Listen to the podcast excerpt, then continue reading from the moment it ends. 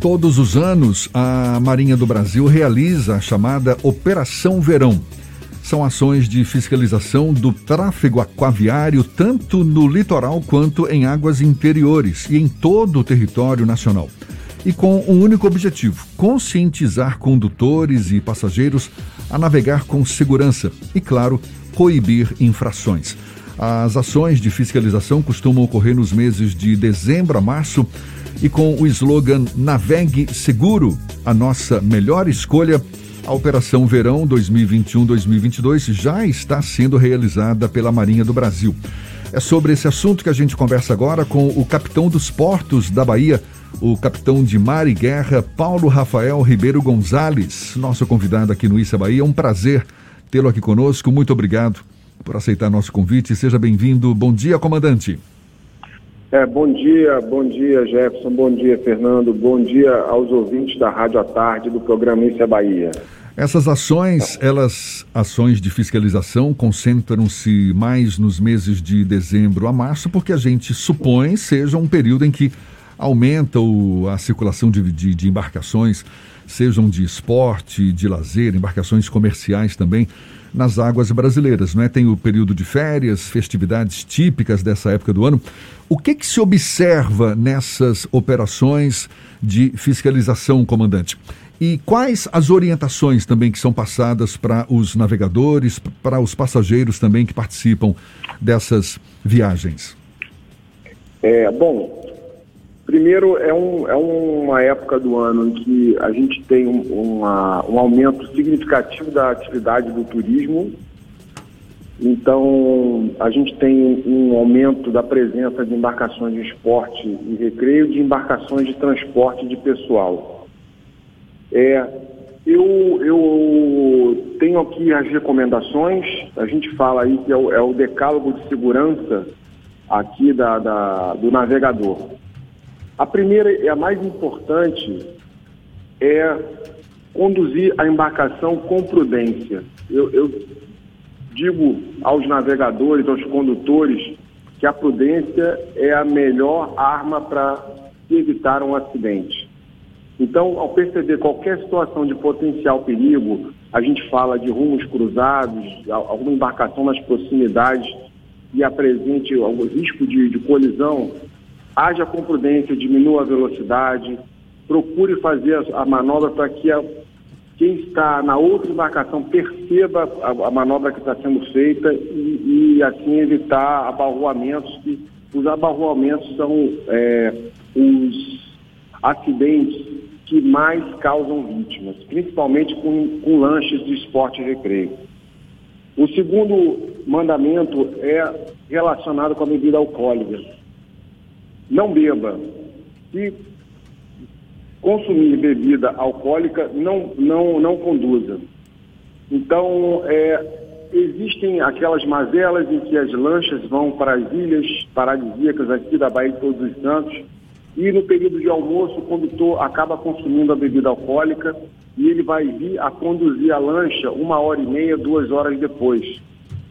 Então, esse condutor tem que ter atenção que mesmo em terra, mesmo ele fazendo a refeição dele, o almoço, ele é, degustando o tiragosto, para ele que ele não consuma bebida alcoólica, para evitar é, que ele tome uma decisão errada, que ele fique com os sentidos, com a percepção da situação é, mais é, lenta e errônea e evitar ele tomar uma decisão errada e provocar um acidente. Existe... É a terceira. Sim.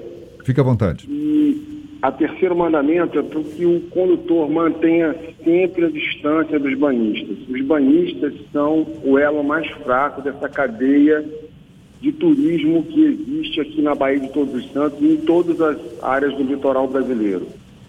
É, é, o banhista está ali, não tem mobilidade. Dentro da, da, da água, a mobilidade é muito pouca, então não aproxime, porque ele não tem condições de se desviar, de se safar de uma embarcação que está vindo na direção dele. E geralmente esses acidentes eles provocam corte. O, o banhista acaba indo em direção ao hélice propulsor e acaba sofrendo corte e muitas vezes são, são acidentes graves. Comandante Paulo, o senhor está. Sim. Sim, tem, tem, é, né, o senhor está destacando pontos muito do ponto de vista do comportamento, não é? Dos navegadores Sim. e tudo mais e tal. Uhum. E do ponto de vista da, da habilitação dos condutores, porque é, é, é, essa operação ela também observa a questão da documentação da embarcação, da habilitação dos condutores, por exemplo, material de salvatagem, coletes, boias. É, tem a questão do limite de lotação das embarcações. Isso também é observado, é coibido durante esse período? Isso é observado durante as ações de inspeção naval.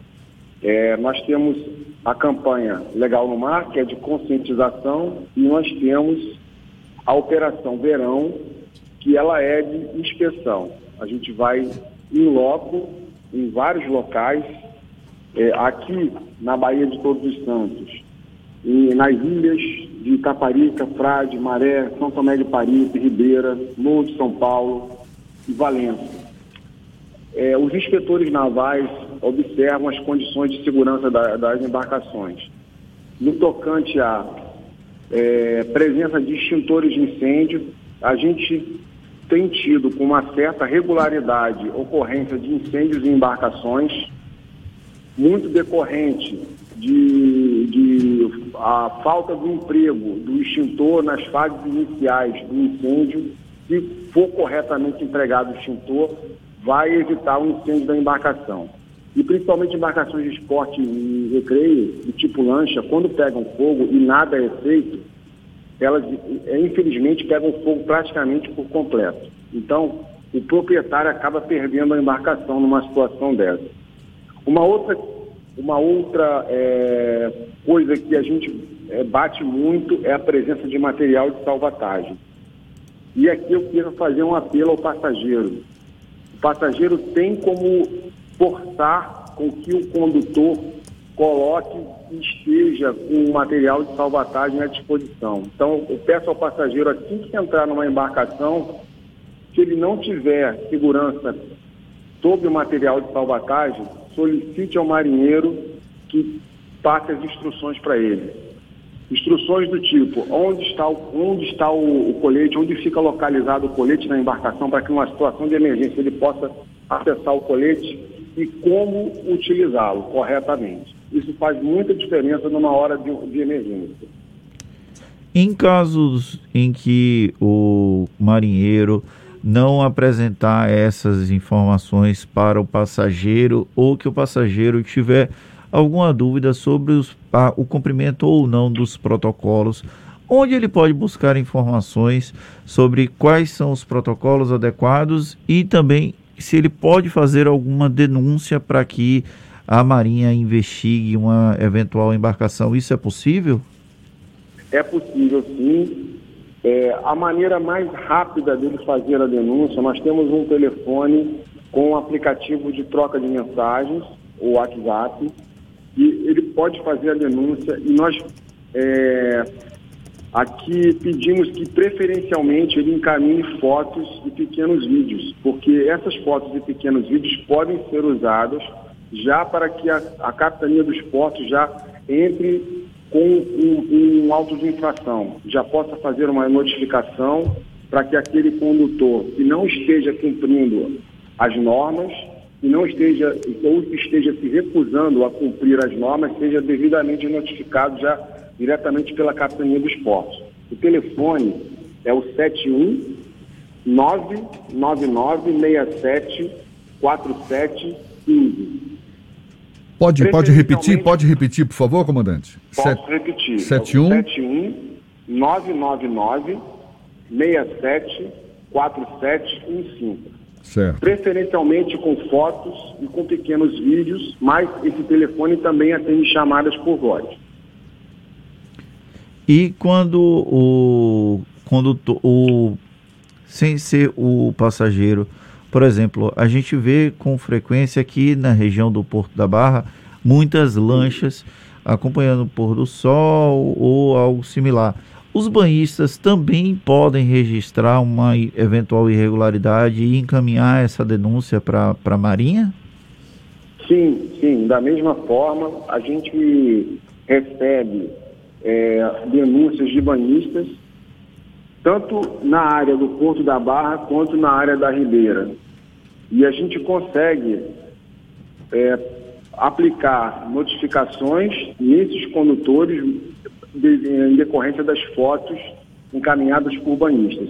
Uma coisa que eu quero esclarecer aqui, que é, fica muito mais simples para a capitania. Quando o banhista consegue tirar a foto da embarcação, em que aparece o nome dela e toda embarcação ela tem um número de inscrição da capitania dos portos no, no casco. Então, quando aparece o número de inscrição e o nome da embarcação, fica muito mais fácil para a gente, porque a gente tem as imagens, pequenos vídeos e a identificação de quem passou ali.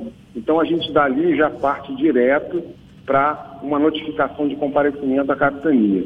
É uma das coisas que a gente é, procura é, estimular nos passageiros, para que o passageiro seja um inspetor naval em potencial, ele tenha condições de verificar essas situações e reportar-se à capitania. É, a gente sabe que o banhista tem uma, uma, consciência muito boa da distância em que as embarcações devem trafegar da praia, e eu quero aqui é, embarcações que tão, estão trafegando não podem passar a menos de 200 metros da praia. E as embarcações que, por, por uma necessidade, venham a, a, a, barrancar na praia, elas têm que se aproximar da praia com a menor velocidade possível e sempre perpendicular. Então, muitos banhistas sabem disso e nos ajudam bastante. Está conversando aqui com o capitão dos portos da Bahia, capitão de mar e guerra, Paulo Rafael Ribeiro Gonzalez, sobre a Operação Verão da Marinha do Brasil. Como é que se dá a abordagem, comandante Paulo? É, porque, ó, só para citar a Baía de Todos os Santos, me parece que é uma área de mais de 1.200 quilômetros quadrados, ou seja, é uma imensa área. É, é de forma aleatória? O, a, as embarcações do, da Marinha, elas ficam navegando e abordam de forma aleatória? Como é que se dá a, a escolha das embarcações que vão ser fiscalizadas nessa operação? Olha, é, as áreas elas são escolhidas é, fruto de análise. Nós fazemos uma análise da localização das principais é, infrações que são cometidas. É, nós periodicamente fazemos é, voos com aeronaves da Marinha para poder fazer uma análise do tráfego. A gente tem uma visão aérea e facilita bastante. E também utilizamos nessa análise as denúncias provenientes dos, do, dos passageiros e dos banhistas. Então a gente consegue ter um mapa da, das infrações e das localidades. E a gente também tem um cronograma, para a gente não deixar de fora aquela localidade que é, está há muito tempo sem apresentar nenhuma, nenhuma infração. Nós temos um cronograma para a gente também não deixar de comparecer a esses locais e fazemos a análise dessas áreas que tenha, que tenha a maior apresentação de infrações para a gente poder dar foco, concentrar mais a nossa atividade de inspeção naval nessas áreas. Quando se identifica alguma infração nesse momento da fiscalização, a embarcação já é automaticamente apreendida? Não, não. É, é, a embarcação ela é apreendida quando as infrações é, é, atestam que aquela situação é uma situação de risco para quem está conduzindo para os passageiros.